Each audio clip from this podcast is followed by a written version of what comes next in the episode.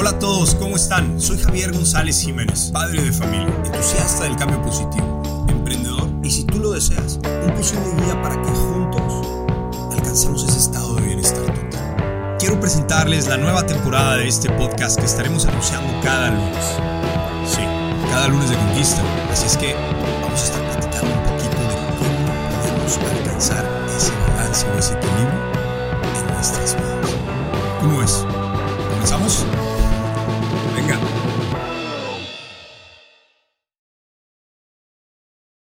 Hola amigas, amigos, ¿cómo están? Bienvenidos a este su podcast Bienestar Total. Hoy, el lunes de conquista, vamos a platicar, vamos a platicar de algo bien interesante. Pero antes, déjenme les platico que sé que ha pasado un ratito desde la primera temporada hasta esta la segunda. Entonces, para eso, lo que quisiera es comenzar con un episodio donde platicamos y reflexionamos un poquito de la trayectoria de este podcast de Bienestar Total, un poquito de quién es Javier González, qué hacemos aquí.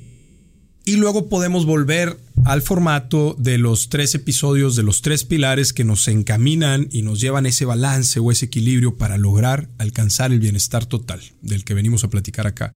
Entonces, bien, hoy decidimos darle un formato, el equipo de producción, gracias, gracias, y de decidimos darle el formato de responder a una serie de preguntas que seleccionamos. De hecho, son como unas 84, vamos a ver si caben las de perdido 80 y si nos siguen el paso, ¿verdad? A lo mejor no nos vayan a abandonar a la mitad del camino, chavos. Pero bueno, vamos a platicar de estas preguntas, sobre todo, bueno, más bien vamos a responderlas. Cuéntanos, Javi, ¿cuál es tu nombre? Mi nombre es Javier Ernesto González Jiménez. ¿Cuántos años tienes? Tengo 33 años, nací en 1986, 3 de mayo. ¿Dónde vives actualmente? Ahorita vivo en San Pedro Garza García, en la colonia Lomas del Valle. Vamos a dejarlo así. ¿A qué te dedicas ahorita? Uy, esa es una pregunta que me encanta porque normalmente me pongo a pensar como, ¿por qué no elegí una respuesta más sencilla para esa pregunta? ¿verdad? Eh, siempre como que hago una pausa y, decido por dónde comenzar. Eh, esto es, ¿a qué me dedico? Pues te puedo decir que soy empresario. Eh, decidí emprender desde recién graduado. Eh, emprendí mi primer proyecto que es One Gym Wellness Center. De ahí nace la inspiración para construir este sistema educativo que hoy conocemos como Welfare Community Center o Instituto Welfare, como es, está incorporado en la Secretaría de Educación Pública. Eh, te podría platicar de una serie más de negocios, Multibank, One Army, que está por nacer, eh, Lucrum y algunos otros, eh, aparte de administrar y manejar los negocios de la familia, que tienen mucho que ver con, los, eh, con el tema inmobiliario y también de servicios, un poquito comercialización y servicios. Y el año pasado tomé la decisión de incorporarme a la función pública por primera vez en mi vida. Es algo diferente, distinto ya que en mi familia no es una práctica común. Entonces, eh, pues estamos ahí como incursionando en, en, una nueva materia, por así decirlo, pero pues nace con un interés genuino, Fer, de, de participar de forma activa. Y esto pues lo digo seguido en, en todas las plataformas. O sea, al final lo que a mí me interesa es genuinamente decir, yo sí me atrevo y yo sí me lanzo a participar y lo que quiero es motivarte a ti, y a ti y a todos los que nos están viendo ahorita a que participemos de forma activa y que no solo nos quejemos, porque quejas sin propuestas y sin acción se vuelven necedad. Entonces, bueno, pues soy un empresario, soy eh, funcionario público y pues si cabe aquí, que a lo mejor me vas a preguntar más adelante, pues también soy padre de familia. ¿Se puede ser blogger, político, empresario y director de una escuela al mismo tiempo? Pareciera que estás ligando la... ok, fíjate cómo mi respuesta pareciera que dio pie a esta pregunta. Este, digo, no hay, no hay mucho que darle vueltas. O sea, al final es, es mi vida y si me conoces, pues me preguntas, ¿verdad? Entonces, ¿se puede? Pues sí. Sí, sí, sí se puede. Eh, la respuesta corta es esa. Y, y, y, te respondo así prácticamente porque pues lo estoy viviendo. ¿Tienes familia? Sí, tengo una hermosísima familia. Estoy casado con Rosy Gastón Riser, una hermosa mujer, eh, mamá de mis tres hijos, Valentino, Carlota y Estefano. Estefano es el pequeñín, el más nuevo, reciente modelo. Eh, tienen 5, 3 y un año. ¿Ok? Eh, aparte de eso, bueno, pues eh, tengo a mis padres, a mis, a mis padres políticos, mis suegros, que también pues quiero y aprecio demasiado. Tenemos yo creo que una relación muy unida y esto me inspira y me motiva a, a, seguir construyendo no solo mi serie de negocios, sino mi, mi filosofía de vivir porque definitivamente me considero, y romántico sí, pero me considero un enamorado de mi familia. Y sí de mi familia a la que yo he construido, porque una cosa es la familia en la cual nací, ¿verdad? La cual me trajo al mundo, que son mis padres, y, de ahí, bueno, pues desencadenan mis abuelos, mis hermanas, em, los cuales amo igual, ¿no? Este, y, definitivamente fueron eh, un cimiento para haber llegado a donde estoy el día de hoy. Sin embargo, tomé la decisión desde joven emprender mi propio camino, mi propia familia y te repito, soy un fiel enamorado de ella. Eh, la disfruto enormemente y lo que hago, mis negocios, mis deportes, mis hobbies, mis pasiones, están ligados. Entonces, eso es un poquito de la estructura del, del, cómo funciona y el cómo está. Y siempre un respeto hacia la familia de Rosy, que ya no es la familia de Rosy, y trabajo duro por, porque no sea la familia de Javier o la de Rosy sino es nuestra familia, es mi familia. Entonces es mi extensión de la familia Gastón Riser o mi extensión de la familia González Jiménez, ¿no? De nuestras familias, hablando de Rosy y de Javier, que somos los ahora González Gastón, que tanto me gusta como remarcar, ¿no? ¿Sabes por qué tus papás te pusieron el nombre que tienes? Sí, esa es bien sencilla. Pues este. Em, si le pregunto. Bueno, a lo mejor no tanto si estuvieran mis dos padres aquí, ¿verdad? Pero es sencilla. Eh, el, tema es, el, Javier Ernesto es el nombre de mi padre. Entonces es una de esas... Em, soy uno de, de tantos que repetimos un patrón en cuanto a la nominación, en cuanto al nombre de un legado, y se me hace algo maravilloso por un lado, sí, pero se me hace algo también que te limita en ciertas cosas, o sea, como prácticamente hablando de la autenticidad, el decir, bueno, pues yo soy Javier González, ¿no? Mi padre es Javier González igual, y si quisiera decirte mi segundo nombre, pues es el mismo, Javier Ernesto y Javier Ernesto. Al final lo que nos diferencia es el apellido materno. Eh, el origen es ese. Si le preguntas a mi madre, ella le hubiera gustado ponerme otro nombre, tal vez sí, o ella dice que sí, eh, y ella dice y, bueno, responsabiliza a mi padre de haber sido el que quiso hay muchos de los que nos están escuchando que dicen, no, pues, pues ¿cómo? O sea, pues definitivamente se tiene que llamar igual que tú, ¿no? Y por eso mi hijo le estoy poniendo igual. Esto no, está, no, hay, no hay ni una... No hay ni una línea, ni una verdad, ni nada. Eh, al final, para mí, el haberle puesto a mis hijos, eh, Valentino, Estefano, Carlota, pues es simple y sencillamente darles una identidad propia y que ellos puedan construir su, su destino así, en esa esencia, ¿no? Eh, esa es la respuesta. ¿Cuál es el primer recuerdo que tienes de tu infancia? Órale, qué bonita pregunta. ok. El primer recuerdo que tengo de mi infancia. El primer recuerdo que tengo de mi infancia. Te puedo decir, escuela. Me acuerdo de cuando estuve en un kinder que se llamaba el Wonderland. Eh, me acuerdo un poquito del, del escenario, del espacio. Vamos a, te, puedo decir, en cuanto a la escuela, pues sí, estuve en el Wonderland, estuve luego en el irlandés. Em, memorias de la escuela, pues puedo tener, puedo tener unas cuantas. Te hablo de, de la familia. Se me viene a la mente ahorita una vez que me caí en las escaleras de casa de mi abuela, íbamos todos los primos corriendo, corriendo, corriendo como locos, subiendo al segundo piso y de pronto no sé quién me metió el pie sin querer y sopas. en el filo de, uno de los escalones me abría caído. Bueno, pues te imaginaría yo creo que unos cinco años.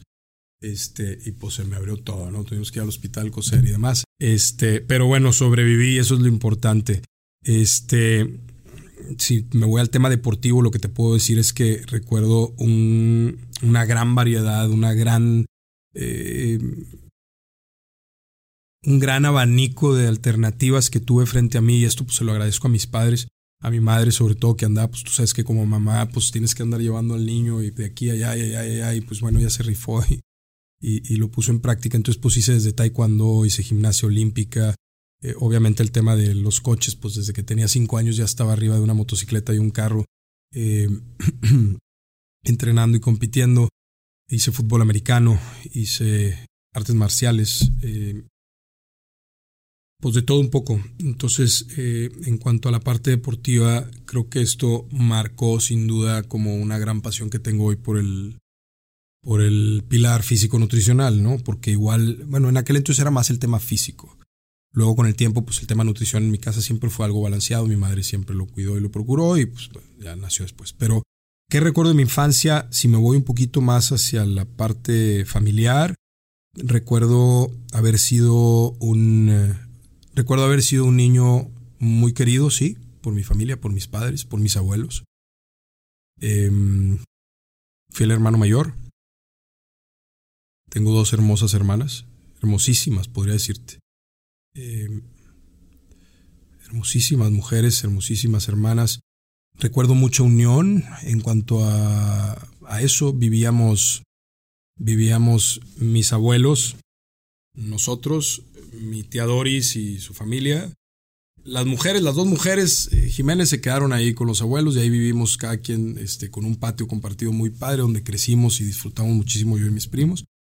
Este, entonces recuerdo, recuerdo eso, mucha unión familiar, mucho amor, mucha atención y sobre todo mucho apoyo. Eso es un poquito de lo que recuerdo. ¿Se disfruta la vida viviendo tan rápido?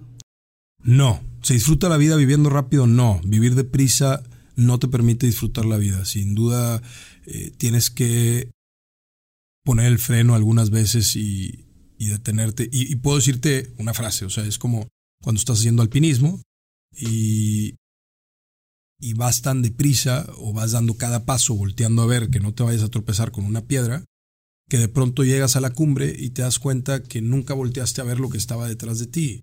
Y justo este fin de semana pasado que estaba en el Nevado de Toluca, me detuve un sinfín de veces, no por cansancio, sino por poder voltear, para poder voltear y disfrutar de lo que estaba detrás de nosotros.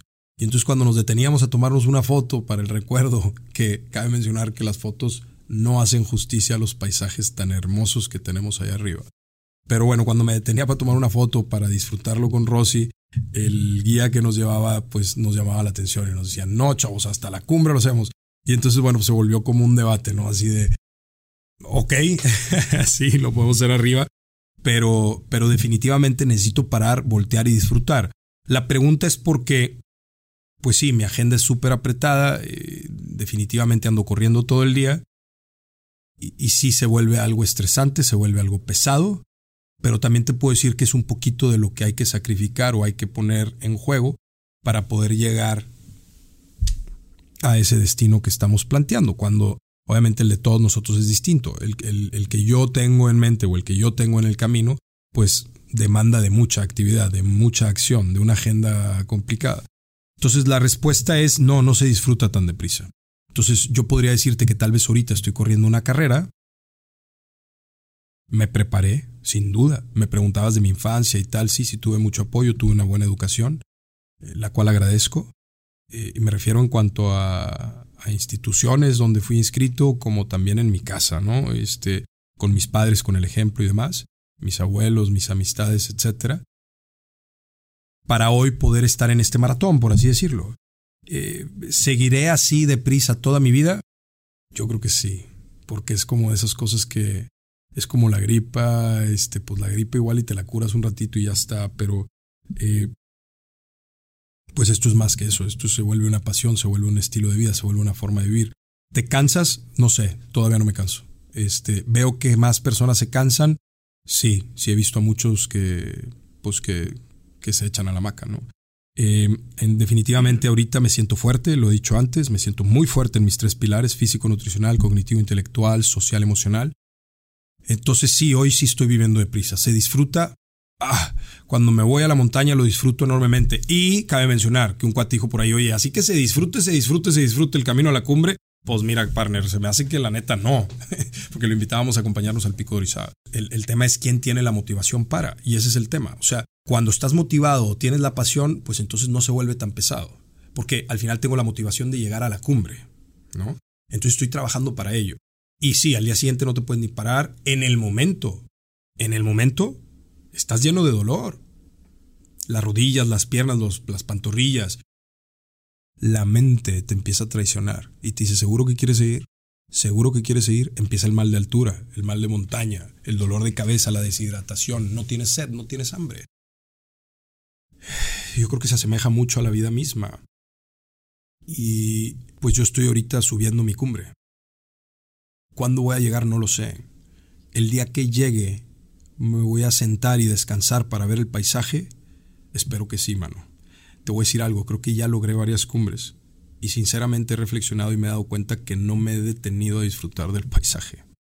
Entonces se me hace una pregunta muy importante y muy interesante para mí mismo, o sea, para que yo me ponga a reflexionar y pueda disfrutar un poquito más de los éxitos. Como siempre digo, el éxito siendo algo subjetivo y siendo algo que yo me planteo en mi que tengo en mi plano mental. Tú podrás tener los tuyos. Entonces, los éxitos que yo he alcanzado, me he parado a disfrutarlos. Híjole, algunos sí, pero creo que no del todo.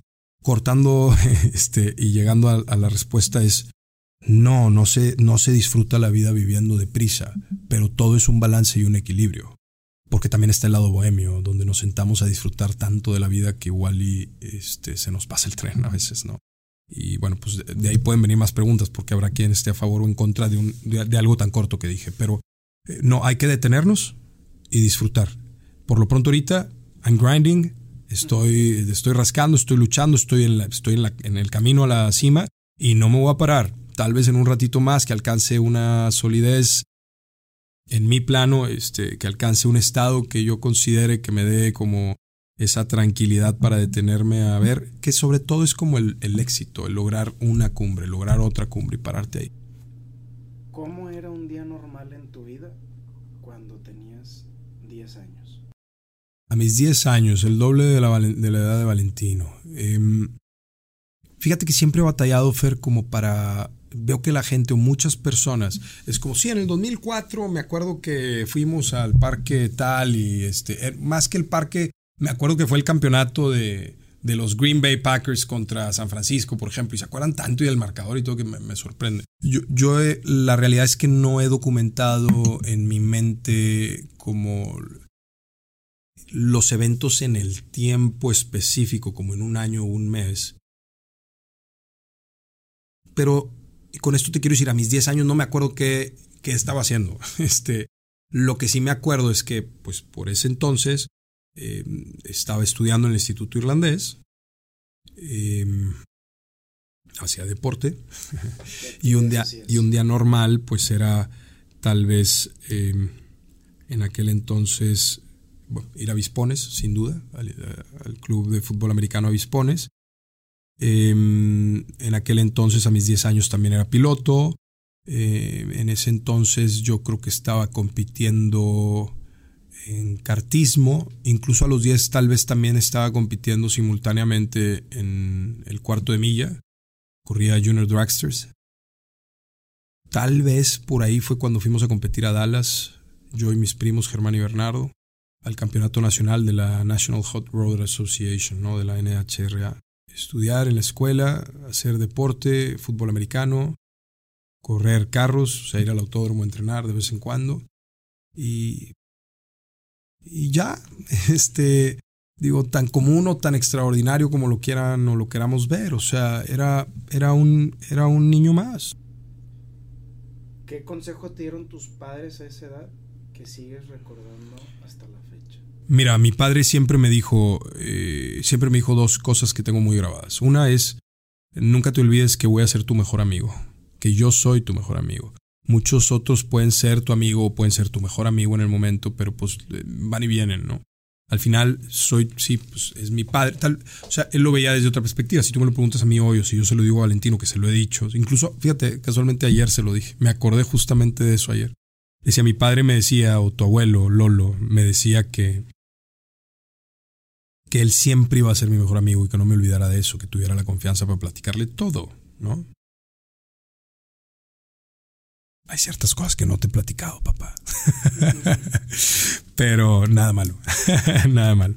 Este, hay ciertos secretillos por ahí que siento que me va a regañar todavía, ¿verdad? A mis 33 años. Pero Eh, no, siempre, la verdad es que esto sí me lo quedé muy grabado. Y ayer se lo decía yo a Valentino, mi hijo, en la comida, y le decía, bueno, pues eh, siempre vas a encontrar en mí como ese confidente, más que el amigo, porque al final no quiero perder el rol de padre, ¿no? Y, y, y hoy, en, mi, en la madurez actual que, que, pueda tener yo, entiendo que mi padre, pues no era que se refiriera a eso. Si hago el análisis profundo, no, no es que quería pasar a ser un amigo en lugar de ser mi padre. Entonces, simple y sencillamente, él me habla de la confidencia, de saber que, pues bueno, hay alguien en quien puedo confiar y, y sobre todo que sus consejos siempre iban a ser eh, buscando mi bienestar, ¿no? Este, entonces, ese es uno. El otro es, mi padre siempre fue muy enfático y me lo repitió el día de mi boda y en el video sale, ¿no? Este, donde alguien le pregunta, ¿qué, le, qué mensaje le, quieres dar a Javier hoy, ¿no? Estábamos ahí en mi habitación, me estaba terminando de arreglar y cambiar, estaban mi padre, un tío, eh, y no me acuerdo otras dos personas por ahí, este, algún amigo. Y volteé a mi padre y me dice algo que pues, siempre me había dicho antes, y una vez más lo, lo marcó como un hito en ese momento, y es que me dijo que le encantaría que aprenda de sus errores. Esto que llaman aprender en cabeza ajena, ¿no? O sea, eh, siempre me dijo, pues no, no soy, no soy un tipo perfecto. No existe el tipo perfecto, ¿no?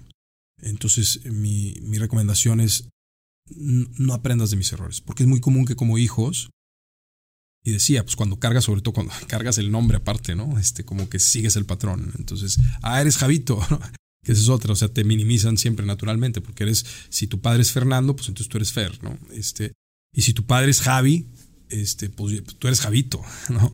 Entonces, este, y no es un tema de problemas emocionales, existenciales, como por qué me minimizan, no, para nada, o sea, es, es un análisis mucho más profundo. Sin cambiarme de tema, eh, eh, es, no aprendas, no aprendas o aprende, más bien, aprende mis errores. O sea, eh, y, y, creo que lo he hecho, ¿eh? No es fácil, pero creo que es una de las cosas que si hago una autorreflexión, logré con el tiempo. No sé por qué. No sé por qué. Tal vez fue eso, que me lo tomé en serio tal vez soy un tipo que no soy tan um, sarcástico o que soy como muy, uh, no sé si pragmático, no lo sé, no lo sé. O sea, simple y sencillamente yo veo que tú hiciste algo y te salió mal, no lo voy a hacer. Yo veo a mis amigos fumarse un cigarro porque está cool y está buena onda, pero yo sé que en el fondo el cigarro no es algo chido. Pues bueno, chavos, chavas, les platico, en mi vida he probado el cigarro. Porque soy un tipo que se opone a las modas en el, no sé si me explique, a la peer pressure, o sea, a la presión social. A ese tipo de moda me refiero. Incluso a las modas. Me gusta imponer mi propia moda, me gusta. Me gusta ser auténtico. Entonces, esos son los dos consejos que me dio mi padre y se me quedaron muy grabados. Mi madre, fíjate, cómo se van viniendo cosas chistosas a la mente. Mi madre siempre me recomendó y me sugirió, mijito, fájate la camisa. y algún día que yo llegaba así como, ya me voy, y traía la camisa afuera, me decía, fájate, Eres un chavo que, que, está delgado, que hace ejercicio, que se ve bien, que está bien. Fájate la camisa. O sea, a lo mejor viste a alguien que la traía de fuera, pues tal vez la traía de fuera para esconder la pancita. Este, y este comentario lo comparto porque, pues obviamente mi madre eh, lo, que, lo que trabajaba en ese momento era como la, la confianza en mí mismo, como el entender lo importante de, de reconocer eh, tu apariencia, tu estado mental, tus emociones y demás. Eh, decía, decía Sócrates que es una, es una vergüenza que el ser humano crezca y se haga viejo sin darse cuenta de la belleza y la fuerza de la que su cuerpo es capaz. Y puede sonar muy egocéntrico y tal vez lo sea, pero es parte de los pilares de bienestar total. O sea, al final creo que necesitamos encontrar ese balance o ese estado como de equilibrio donde puedes tener un, un cuerpo sano, más que, más que una apariencia.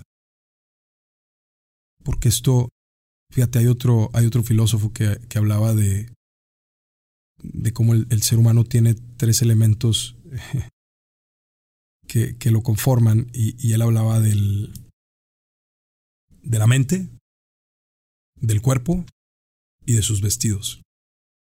Y de cómo si alguien no tenía el, el, eh, este, los vestidos y quedaba despojado de los mismos, pues podía, podría caer en, en, en la nada, en, en, no ser como, en no sentirse una persona eh, reconocida o una persona capaz o una persona que pudiese desenvolverse en, un medio social y demás. ¿Cuál era tu juguete favorito? Favorito no sé. Favorito no sé, pero que me acuerde de algunos. Tenía un camioncito de madera bien padre que fue de mi papá y todavía lo tengo. Este está padrísimo y se me viene a la mente ahorita. Era como un camioncito con su caja y todo de, madera y ahí está. Em, otro que se me venga a la mente tenía unos Mighty Dogs padrísimos. Padrísimos. Caballeros del Zodiaco. No sé si tú tuviste, pero tuve unos caballeros del Zodiaco. Este.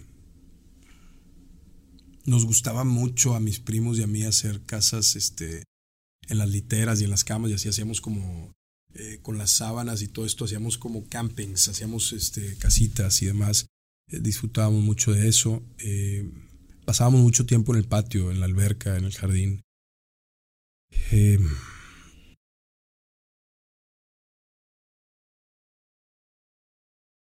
Creo que me falta sentarme a recordar, fíjate, tal vez el vivir deprisa te hace olvidar ciertas cosas. Falta, me debería de sentar a recordar un poquito más de mi infancia y platicarla y compartirla con mis hijos. Una buena reflexión para todos nosotros. ¿eh? Pero vamos haciendo viejos, va pasando la vida. Ni siquiera estoy tan viejo, dicen, ¿verdad? Entonces, este, me gustan estas preguntas porque son reflexivas.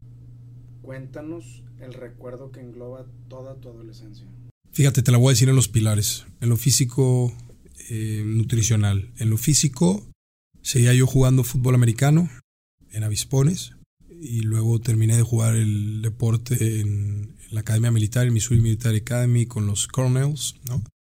Seguía siendo piloto, fue una etapa difícil para mí porque eh, corrí la Fórmula Reynard, luego de ahí me pasé a la NASCAR Truck Series eh, para correr un par de carreras y luego irme a, mediados del comienzo de este campeonato a los Estados Unidos a estudiar allá. Y aquí se me trunca mi carrera en cuanto al automovilismo. Y pues representa para mí un tema, eh, pues un tema que emocionalmente sí cargué porque pues el automovilismo siempre fue una gran pasión para mí, para mi familia. Y al haberme ido a los Estados Unidos, en ese momento no era como me fui con a costa de y estaba sufriendo porque iba a dejar. No, eso es lo que más me duele que ni siquiera me di cuenta de lo que estaba haciendo. O sea, el suspender mi carrera en el automovilismo eh, por estos dos años que estudié en la Academia Militar, pues yo nunca me imaginé que al regresar mi abuelo iba a entrar en una etapa de cierre de su vida. Eh, y, por qué mi abuelo? Porque bueno, pues él era el principal promotor del automovilismo en nuestra familia, incluso en el país y demás.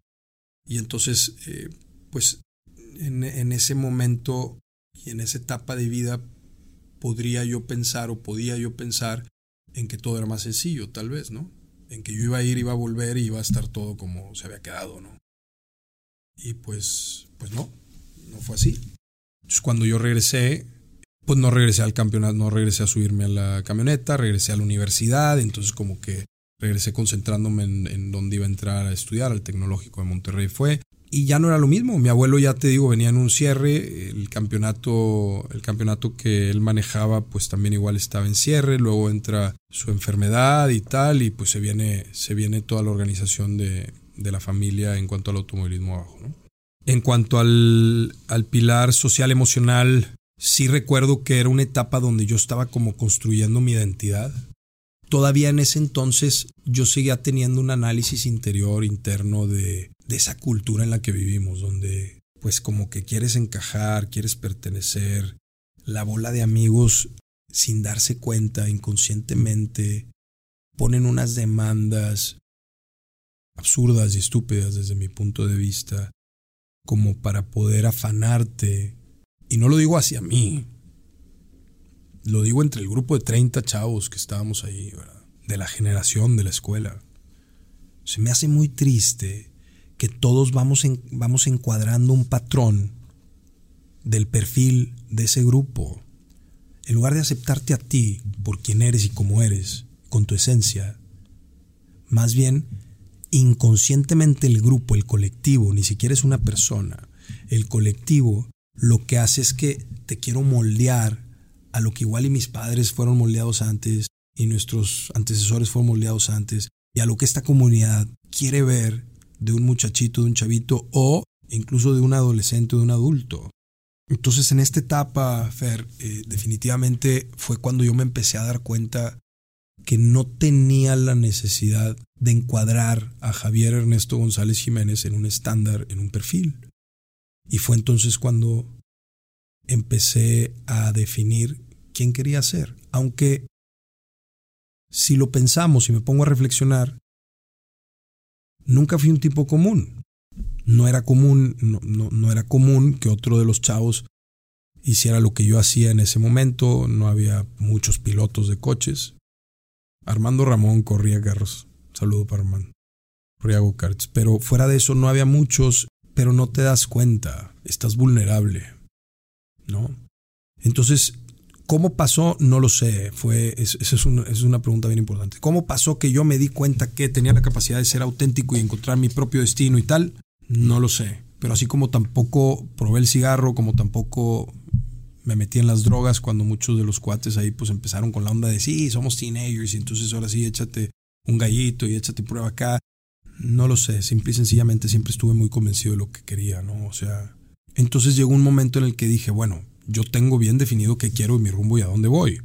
Entonces, ¿por qué, ¿por qué estarlo así como que apretando, apretando, apretando por encajar un grupo de chavos? Y ahí fue cuando dije, ¿sabes qué? digo, chido, nos vemos, los veo, los saludo. Este, si no los veo y no los saludo, pues siempre hay grilla, ¿no? Imagínate, hasta en lo social, ni siquiera hablamos de un tema político, hasta en los amigos, el grupo de amigos, ¿no? Este, y si no está uno, están criticando al otro, y si no está el otro, están criticando al otro. Entonces, chavos, chavas, el mensaje es, aquí el mensaje que yo daría es, seamos auténticos y hagamos que al serlo, los demás nos busquen por eso. Y nosotros busquemos a gente auténtica no tratemos de moldearnos ni de cambiarlos, no solo a nuestras amistades, sino también a nuestras parejas. Vamos a amarnos por quienes somos y por cómo somos. Ese sería el mensaje que yo, que yo dejaría a esta, a esta etapa de mi adolescencia. O sea, es una etapa que es difícil, es compleja, y es cuando muchos empiezan como a definir su rumbo. O sea, o me desbalago o me encarrilo y agarro rumbo. Entonces yo les diría, agarren rumbo, agarren una pasión, cuélguense de eso que tanto les gusta, que les mueve, que, que, lo ven y que dicen, oye, yo quiero ser el mejor cantante, o yo quiero ser el mejor escultor, o yo quiero ser el mejor dentista. Y créanme que lo pueden ser. Simple y sencillamente, lo único que necesitamos hacer es dedicarnos a ellos, dedicarle horas a eso, ponerlo en práctica y no cambiar las horas de lo que me apasiona por horas de trabajo de penetración social para poder encajar y pertenecer a un grupo que igual y lo único que hace es drenarnos. A mí me encantaría que cambiemos esta sociedad y esta comunidad en la que vivimos en ese sentido, que trabajemos en creer en el poder de la gente. Yo creo en el poder de la gente, yo creo y te lo decía, creo en ti, creo en mí, creo en ustedes. Simple y sencillamente lo que tenemos que hacer es despertar y, entender que somos seres únicos. Somos como una huella digital. Nos, eh, cada uno de nosotros tiene una esencia y, y debemos de ser respetados y admirados por ella. ¿Cuántos años tenías cuando manejaste tu, una moto por primera vez? Tenía entre 3 y 4 años. Mi primera motocicleta la manejé como a los 3 o 4 años. En el autódromo, en la recta principal, estaba un evento de cuarto de milla. Eh, tenía llantitas, obviamente. Pero me pusieron en la, en la meta, bueno, no en la meta, en, la posición de arranque en el semáforo. Y vámonos. Y fue, tengo una foto padrísima este, de ese día, ese momento, porque pues toda la gente estaban esperando los carros y de pronto sale el Javi, ¿no? Y se atraviesa ahí en su moto a los tres años. Fue, una experiencia muy padre que aunque no la recuerdo en, mi vida ahorita sí, eh, pues veo la foto, me la platican mis padres y pues es un, es un recuerdo este, platicado sensacional qué estudiaste la carrera que estudiaste? Estudié, mira, yo entré a estudiar la carrera de licenciatura en economía. La realidad es que de haber sabido que iba a terminar eh, involucrado en el tema político o en el tema de la función pública, tal vez me hubiese me hubiese quedado firme con el tema de economía, pero fíjate que a la mitad de la carrera me di cuenta que era una era un estudio muy siempre siempre para aclarar digo esto La broma que se hace ahí en el TEC o en general afuera es que el economista se pasa la mitad de sus días tratando de pronosticar, de proyectar qué es lo que va a suceder con el mercado. Y la otra mitad de su tiempo se la pasa tratando de explicar por qué no sucedió lo que él propuso que iba a suceder. se vuelve muy subjetivo y se vuelve muy ambiguo tal vez y, bueno, puede ser un tema a discutir y profundizar. E, en ese momento yo estaba claro que lo que quería era administrar los negocios familiares en el futuro, aparte de emprender los míos. Y entonces como empresario o como futuro empresario y con mis intenciones, pues no encontraba las bases en, esta carrera que, era pues mucho de análisis de filosofía, de, em, de supuestos y demás. Entonces decidí cambiarme la carrera de finanzas, de la administración financiera, que pues compartían el tronco común, por lo que incluso las materias de economía eran incluso superiores. Entonces yo te podría decir que al final terminé graduado de licenciado en administración financiera con una especialidad en economía por la mitad de la carrera que me aventé acá. Em, el por qué es eso, porque me interesaba poder administrar mis negocios desde, pues con un enfoque un poquito más, eh, poder comprender el micro y el macro. Pero eh, eso es, o sea, no, eh, en aquel entonces, Fer, y parte de lo que estamos trabajando ahora en Instituto Welfare es justamente el poder darles a nuestros alumnos la libertad de decidir desde una temprana edad qué es lo que son, cuál es su elemento, cuál es, cuál es su posible profesión para poder encontrar esa genialidad en el camino. Eh, cosa que no nos tocó a nosotros. Entonces era más como un check así, un checklist de esta sí, esta no, esta sí, esta no. Bueno, pues esta me voy, ¿no? Al final creo que fue muy acertada mi decisión y ese es el porqué. Perfecto. ¿Por qué la gente considera que Javier González la ha tenido fácil? ¿Luchas contra eso? No lucho contra eso. Eh, ¿Por qué la gente ¿Por qué la gente piensa que Javier González la ha tenido fácil? No, no lucho contra eso, porque no soy un tipo aprensivo que, que, guarde rencores o que, o que cargue con los estigmas de alguien más. Em, yo he dicho antes y he sido criticado por, un, por, psicólogos este, en, el, en el sentido de esta frase trillada de la incapacidad más grande eh, se vuelve el miedo la, incapacidad más grande que tiene el ser humano es el miedo. Y esto lo digo porque cuando hablamos de incapacidades físicas, o inclusive mentales, o emocionales, o sociales, pues tus miedos son los que te limitan a, a vencerlas. Yo no sé qué tan fácil o difícil hayas tenido tú o todos los demás. Lo que te puedo decir es que yo no soy un producto de mis circunstancias, sino un producto de mis decisiones. Allá afuera todos la podemos tener tan fácil y tan difícil. La cuestión es ¿Qué estás dispuesto a hacer con lo que tienes? Ese es el tema. O sea, no me importa si no tienes tenis. No me importa si andas en vicio si tienes carro. ¿Qué vas a hacer para mañana llegar a jalar? Esa es la pregunta que yo les haré a ustedes. O sea, ¿qué estás haciendo con lo que tú tienes hoy?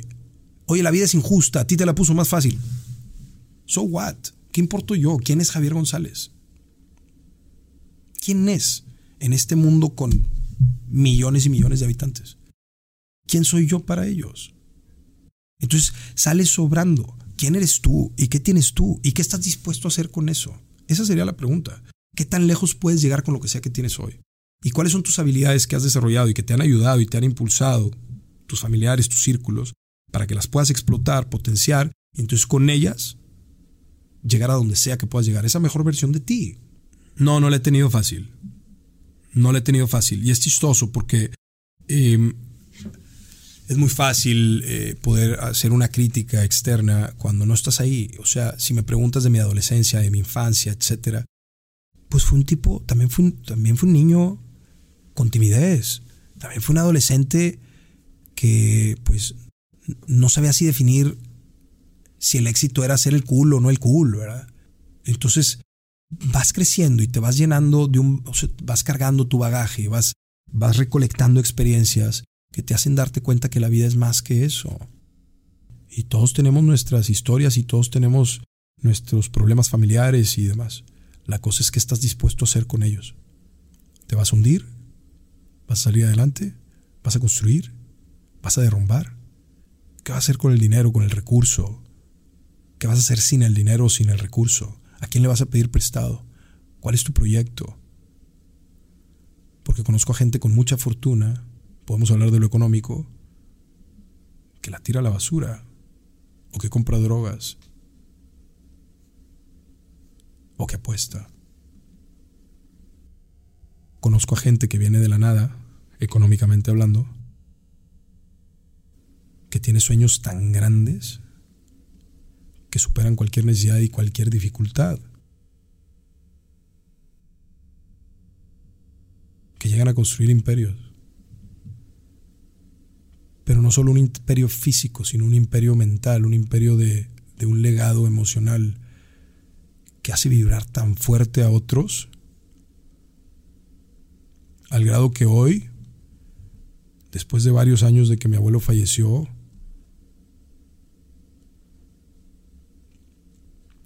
sigo sintiendo aquí, mi hermano. Y sigo sintiendo la necesidad de no, de no solo alcanzar a hacer un poquito lo que hizo, porque no estoy haciendo nada de lo que él hizo. Simple y sencillamente desde que era un adolescente dije, me encantaría, me encantaría poder llegar a ser tan fregón como el abuelo. ¿ah? Ya sabes, muchos tienen así como el héroe en casa a veces. ¿Y será que era un fregón o no? No lo sé. Lo único que te puedo decir es que el día de su funeral, cuando llegué con todo, como con unas 50 motocicletas y las hicimos tronar así los motores, el, sacamos a toda la gente que ya estaba sentada en la iglesia. Y cuando vi toda la gente que estaba ahí, los medios de comunicación y demás. Mira, más que el detalle es, todas esas cosas te marcan. Y todas esas cosas me hacen decir, no, no es que esté fácil o difícil. Es que a mí me gusta vivir, Fer. Estoy enamorado de la vida, estoy enamorado de mi familia Estoy enamorado de mí mismo, fíjate lo que te digo. Y es un tema delicado, el egocentrismo, tus demonios. Pero encontrar el amor en ti para luego poder amar a los demás, a mi mujer Rosy, a mis hijos. Pero me amo y no tengo miedo a decirlo. Trabajar, construir, pelear, conquistar, dominarte, balancearte. Sí me amo, sí me respeto, sí me admiro. Pero también tengo que conservar ese balance y entender que también tengo que ser humilde y tenemos que ser humildes. Son temas, son temas profundos, son temas complejos. No, no le he tenido fácil. No, no es fácil. Disfruto lo que hago, sí. Disfruto subir la montaña aún con el sufrimiento y el mal de altura, sí. He disfrutado el camino hasta acá, sí. Para llegar al éxito hay que sudar y hay que saber que este viene con sacrificio. Eso es lo que les puedo decir. ¿Dirías que has inspirado a otros a llevar una vida fitness? Pues sí. Sí, a mi buen Gus, mi socio, eh, amigo. Em, al final llegó y me lo dijo claramente. Este, me encantaría que pongamos un gimnasio juntos porque fuiste una inspiración para mí cuando yo estaba gordito y, me compartiste esa dieta ahí afuera, ahí en el borrego, el famoso borrego ahí en el TEC, afuera de la cafetería. Em, y así como Gus, hay otros que me lo han compartido y eso me, me, enorgullece, me llena de alegría y es parte de lo que me motiva e inspira a hacer esto que estamos haciendo ahorita. ¿Has estado a punto de morir? A punto de morir no creo, Fer. Eh, he tenido accidentes, sí. Eh, accidentes fuertes, sí en coche, en motocicleta. Em, me refiero incluso en las pistas, ¿no? Este, accidentes fuertes, pero la realidad es que no me he quebrado ni un hueso en ese sentido, por lo cual podría considerarme afortunado, este, o simple y sencillamente he sido precavido en, en llevar el equipo adecuado Pero bueno, hay quienes creen en la suerte. Yo, yo más bien creo en, el, en, el, en la construcción de tu propio destino y, y nada más. Eh, tan cerca de la muerte no me he sentido, me siento muy vivo y lo he disfrutado muchísimo. No me siento ajeno a ella, al contrario. Eh, soy un tipo que considera que respeta la tanatología y que incluso eh, tengo muy presente el ciclo de vida. Todos los días muere alguien, todos los días nace alguien sé que en algún momento vamos a morir. Eh, hay quien me cuestiona por mis deportes extremos, por mis actividades y demás. Em, ¿Las hago para acercarme a la muerte, para retarla? No, las hago porque se siente bonito. Este, y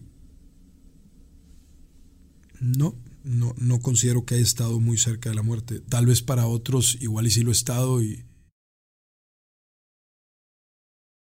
y es donde entra la relatividad. Pero no, Fer, no, no he estado tan cerca de la muerte. ¿Qué te hace reír hasta llorar? Uy, muchas cosas, pero pues Rosy.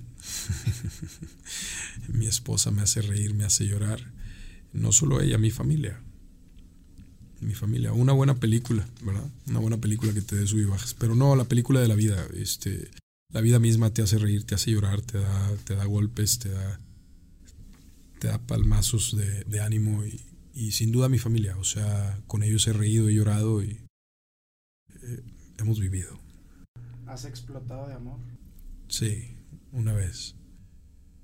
Una vez en, en casa con mi madre, me acuerdo, y hace poco, hace, hace poco lo platicábamos con Rosy, porque te estoy hablando de un amor así, de un amor de adolescencia. este. Sí, alguna vez. Este. Alguna vez lloré así como, ¿por qué no está jalando esto? Entiendo el amor como un acto de voluntad y es algo que, pues, si tú tienes la convicción y las ganas de, entonces puedes amar a alguien y compartir con ellos tus pasiones. Y eh, no confundirlo con posesiones, con celos y con todo esto, sino simple y sencillamente decir, bueno, pues yo amo a Rosy por quien es. Y la amo cuando ella me ama a mí por quien soy, ¿no? O sea, esa es la línea. Este. Pero sí, yo creo que todos, bueno, habrá quienes no, habrá ya que nos platiquen ellos, pero yo creo que todos hemos llorado de amor. Si a eso te referías, digo, explotado, me refiero a eso. O sea, alguna vez haber sentido así como, ¿por qué no está jalando? Eso sí, sí llega alguna vez. ¿En qué momento de su vida se encuentra Javier? Me encuentro en un momento de mi vida donde he encontrado la serenidad y la plenitud. Eh, hay quien me cuestiona y me dice, ¿cómo? Pues, ¿qué es esto? Y, entonces dices que eres perfecto y tal. Pues no, eso no es. El ser sereno es simple y sencillamente poder atender las distintas emociones que naturalmente pasan por nuestro ser serenamente.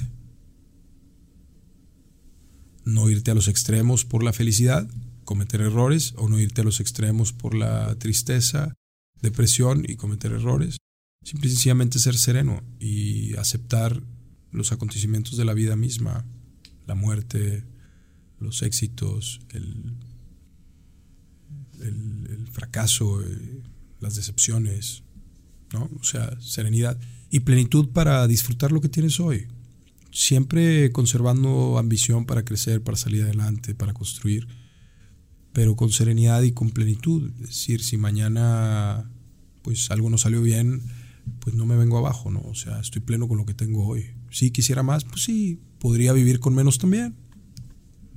Entonces, este, considero que estoy, me considero en una etapa plena, serena y sobre todo de mucha fuerza en mis tres pilares. Lo digo seguido, me, me encanta, me encanta, me encanta sentirme así, me siento en bienestar total. Al infinito y más allá. Pues yo no sé si Buzz Lightyear nos mandó la pregunta. Este, obviamente, obviamente como papá de tres, este, pues tú me dices esto y es Toy Story 100%. Entonces, este, sí, vamos al infinito y más allá, ¿por qué no?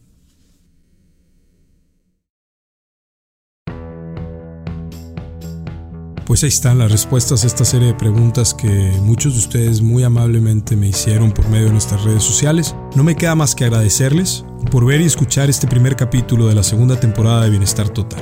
Estoy sumamente entusiasmado por continuar explorando este camino para encontrar el equilibrio en nuestras vidas. Por favor, no olviden seguirme y acompañarme en toda esta aventura en mis redes sociales, donde me pueden encontrar como Javier González Jiménez, en Instagram, en YouTube Facebook y por favor sigan escribiéndome, síganme preguntando, con muchísimo gusto encontraremos espacios como este para poder responder a todas sus dudas e inquietudes, donde juntos podamos trabajar en esa mejor versión de nosotros mismos. Ánimo y que tengan un feliz lunes de conquista.